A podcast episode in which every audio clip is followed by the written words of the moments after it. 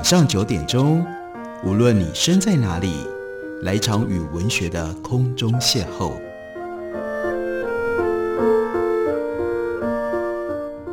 杨照谈书，邀您一同遨游文学世界，认识古今中外的经典之作。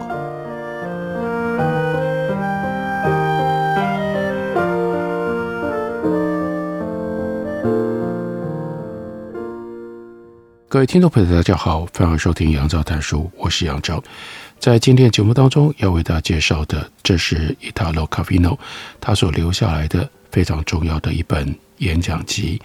这本演讲集由时报出版，刚刚推出了新版，所以大家很容易可以找得到书，也就可以容易的来读这样的一本书。Italo Calvino 这是一位经典作家，他在一九二三年出生于古巴。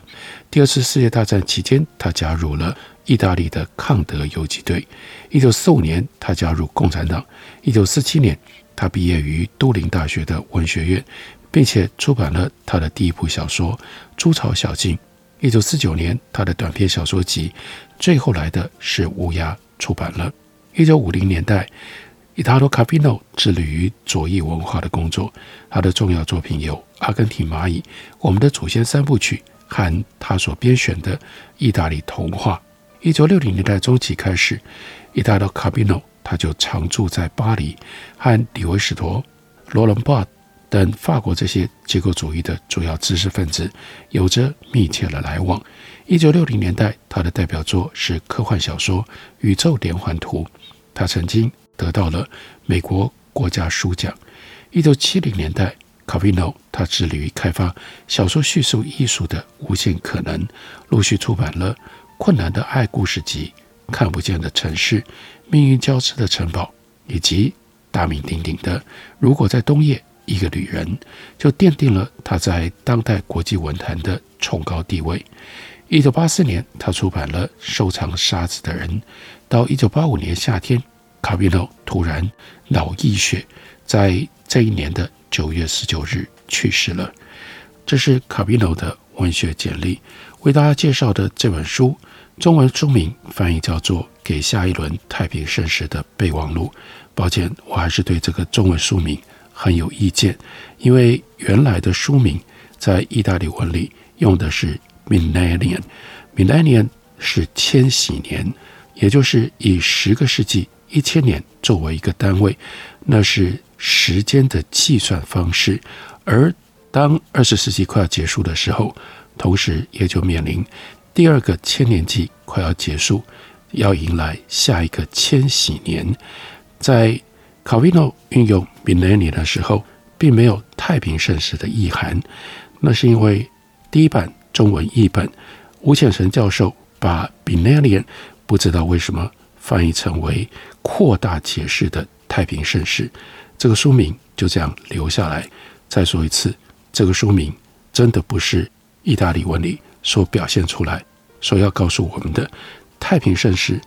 太平盛世说得过头，解释过头了。在卡宾诺的前言里，其实是非常清楚告诉我们为什么他要讲 midian。他说现在是一九八五年。这就是卡比诺他突然去世的那一年，他生命当中的最后一年。他说，再过短短十五年就要进入下一个千禧年。他还特别强调，我并不觉得这个日期逐渐逼近会引发什么特别的情绪，而且我无意谈未来学，我要谈的是文学。这几句就充分地告诉我们，那个书名里不应该有太平盛世。太平盛世讲到了未来，太平盛世讲到了特殊的情绪、特殊的意义。明明卡宾诺就说这不是他的意涵，他要做的是什么呢？西方现代语言在即将结束的这个千禧年当中诞生茁壮，也就是从西元十一世纪到二十世纪的这个千禧年，文学探索了这些语言在表达认知和想象的各种可能。这是孕育了书本的一个千禧年，书在这个千年当中渐渐变成了我们熟悉的模样。我们越来越常怀疑，在俗称后工业时代的科技时代里，文学和书本的命运。或许这正是这个千禧年即将结束的征兆。卡维诺仍然特别说：“我不想妄加臆测，我对文学的未来充满了信心，因为我知道有一些事情只有文学用他独特的手法能够做得到。所以他的系列演讲就是用下一个千禧年的视角切入，来谈他格外关切的文学的某一些价值、特质和特性。他提到了系列演讲，那是一九八四年的六月，卡维诺正式收到美国哈佛大学的邀请，要他在一九八五、一九八六学年度去担任 Charles Eliot Norton Poetry Lecture 诺顿讲座，在讲座当中发表六场系列的演讲，当然地点也就是哈佛大学。这是 Poetry Lecture，所以呢，主题那是 Poetics，不过那是广义的 Poetics，任何形式的文艺思想交流，可以谈文学，甚至也可以谈音乐和艺术，任凭自由发挥。而这就是卡维诺他为什么准备了这些讲稿最重要的动机。本来他是打算到哈佛大学，在 Norton Lecture 里面来发表这系列的关于文学的看法，只不过后来因为脑溢血突如其来，所以他没有来得及活着去 deliver 他这一系列的演讲，只留下了这些讲稿。这些讲稿为六讲系列演讲而写，不过完成的只有五讲。第六讲，他所设定的主题是一致性，但并没有完整的讲稿，只有一部分是开头和结尾的笔记，其中有部分的内容应该是要被整理到一致性的这第六讲当中，因而这本书就有这份附录，那就是卡维诺关于开头与结尾的笔记的内容。卡米诺讲文学。开头很有意思，他先讲轻 lightness。他说：“我第一讲要讲的是轻和重的对立，我会侧重谈轻。这并不代表我认为重不值得细谈，只是我对于轻有更多的话想要说。”他说到这个时候，写了四十年的小说，摸索着走过不同的路径，完成了各种实验之后，也该是时候对我自己的作品。做一个整体的评估，他就说：“我大多数的时间作为一个作者，作为一个小说的作者，都是在减轻重量。我试过减轻人物的重量、天体的重量、城市的重量，尤其是故事结构和语言的重量。这一讲当中，向他自己也向各位说明，我认为轻是加分而不是减分。过去又有哪些作品符合我理想当中的轻？”我要如何定义这个价值，并且设想未来会如何看待？这里他特别用了一则希腊神话来作为轻跟重对比。为什么选择轻的象征性的代表？他说：“有时候我感觉整个世界都快要变成石头，缓慢的石化过程或多或少因人因地而异，但最终无一生灵可以幸免。”就像没有人能够逃过希腊神话里蛇发女妖 Medusa，她凌厉逼人的目光一样。而后来能够砍下 Medusa 头颅的英雄是 Perseus。Perseus 呢，他踏着有翅膀的凉鞋腾空飞翔，不直视 Medusa 的脸，只看他倒映在青铜盾牌上的影像。卡维诺就说：“当我觉得自己卡在石头里，进退两难的时候。”就像我试着回顾历史和置身过往的此刻，前来救援我的就是 Perseus，所以就让我借用神话意象继续陈述吧。乘着最轻盈的风和云的 Perseus，我有透过间接观察，看着向他展现的镜中影像，才能够砍下 Medusa 的头颅，而不被石化。我急于在这个神话故事里找出诗人和世界之间关系的隐喻，找出可以沿用的写作方法。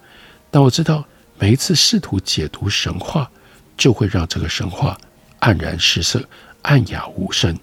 阅读神话不能急。你要让神话在记忆当中沉淀，驻足观察它所有的细节，用它的图像语汇角度切入思考，可以让我们得到启发的是阅读神话故事的所闻所见，而不是我们加诸在神话上的创造附会。Perseus 跟 Medusa 的关系很复杂，并没有因为 Medusa 这位蛇发女妖被斩下了首级就结束了。飞鸟 Pegasus 从 Medusa 流出的鲜血当中诞生，于是乎石头的重就翻转变成了青，因为长出来的是 Pegasus，是飞马，他用马蹄踢踏哈利孔山上的一块石头，引出了希波克里尼泉，就变成了缪斯女神的饮水处。这个神话故事的某些版本还提到。从 Medusa 受诅咒的鲜血当中诞生，备受缪斯女神钟爱的神奇飞马 Pegasus，它日后就是由 Perseus 所驾驭的。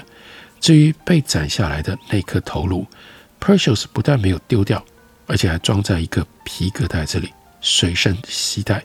当他快要被敌人打败的时候，只要抓住那头蛇发，把 Medusa 的头颅展示给对方看，那血淋淋的战利品就变成了这位英雄手中战无不胜的武器。这样的神话到底象征什么？代表什么？和卡比诺要讨论的文学作品当中的亲又有什么样关系呢？休息一会儿，我们回来继续告诉大家。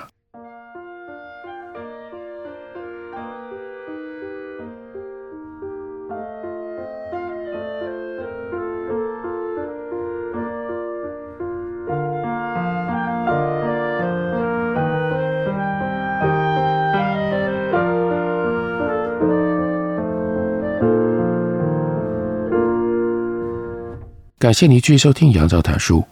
今天为大家介绍的，这是经典作家卡维诺他所留下来的经典关于文学的解说。这原来是系列的讲稿，中文书名是我很不能同意的给下一轮太平盛世的备忘录。实际上，卡维诺的意思只是给下一个千禧年的文学备忘录。文学备忘录里一开头先讲到了氢。卡比诺特别用了 Perseus 和 Medusa 的神话，说这显然意有所指。这种画面应该隐含深意。Perseus 必须要将那颗害人的 Medusa 的头颅藏起来，才能够掌控这颗头颅，掌控 Medusa。就像他先前看着是透过青铜的盾牌，像镜子一样看到。Medusa 的眼睛才能够战胜他。Perseus 之所以成功，就在于他拒绝直视，都是间接的。但 Perseus 并不拒绝他所在的那个妖魔世界的真相，他和真相共存，视为至深的负重。阅读古罗马诗人 Ovid 他所写的《变形记》，可以看出 Perseus 跟 Medusa 之间的关系不止于此。Perseus 挥剑斩杀一头海怪，再次赢得胜利，解救了安德梅达公主。然后他就跟每一个完成血腥任务的人一样，准备清洗双手。这个时候，他遇到的问题是：那应该要将 Medusa 的头颅放在哪里？而 Ovid 就用几行诗句来说明：要想成为斩妖除魔的胜利者，Perseus，你必须要拥有。非常细腻的心思，Ovid 说：“为了避免触杀力污损了蛇发头颅，所以 Perseus 先用一层叶子作为软垫，再铺上水生植物的嫩枝，然后才放下 Medusa 的头颅，而且呢是让他面部朝下。”卡维诺说：“我认为身为英雄的 Perseus 以如此出人意表的温柔手法对待那个恐怖骇人。”又脆弱易腐败的东西，完美体现了 Perseus 的氢。不过，最让人意想不到的是，接下来所发生的奇迹：那些海洋植物的嫩枝接触到 Medusa 的头颅之后，就变成了珊瑚。而 Nymph 仙子为了要能用珊瑚当首饰，争相带着嫩枝和海草奔向那个可怕的头颅。优雅细致的珊瑚和可怕凶残的美杜莎，这两种意象交汇，也充满了各种暗示，对应拍打着墨黑翅膀降临西方各大城市的恐怖地狱魔鬼 Lucifer。在意大利当代诗人蒙塔勒他的作品里面，就这样呈现了前所未见的末世景象，而字里行间凸显的却是和黑暗灾难形成强烈反差的微光痕迹。他的诗说：“作为护身符，收在随身镜当中，当所有的灯光都熄灭，舞步越加的疯狂，我们可以期待。”从比自己更脆弱的东西得到救赎吗？蒙塔勒他用这首诗把他的信念昭告天下。他相信看似注定消亡的东西，其实恒久不衰。最微不足道的东西也蕴含着道德的价值。那闪烁的微光，不是火柴的光。卡米诺要用这种方式谈论我们的时代。当然，这是一九八五年的时候。他说：“小说家很难用生活点滴再现他对于亲的想法，那只会是永远求而不得的目标。”米兰昆德拉是一个显而易见的例子。大家都知道，昆德拉最有名的一部小说是《生命中不能承受之轻》。他说：“那其实是生命当中无法逃避之重的无奈证明，而无法逃避之重，指的不只是……”昆德拉的家乡，也就是捷克，遭受无所不在、绝望迫害的不幸命运，那也是全人类的共同命运。只不过，我们比捷克的昆德拉要幸运一些。对昆德拉而言，生命之重在于各种形式的压迫，公开和私下的压迫，像一张绵密的网，缠住了每一个生命，而且越收越紧。昆德拉的这部小说《生命中不能承受之轻》，就在告诉我们：生活当中所选择、所赞扬的轻，早晚会暴露出令人无法承受之重。或许只有出于智慧的活力跟灵动，能够躲过这样的宿命，写出生命之中不能承受之轻，那是属于生命之外另一个世界的两种特质。卡维诺认为，人类国度。注定要承受重的那些时刻，自己应该要像 Perseus 一样，在另外一个空间飞翔。我的意思不是要逃避到梦境或者是非理性当中，我的意思是应该要改变策略，用不同的视角、不同的逻辑、不同的认知跟检验的方式来看这个世界。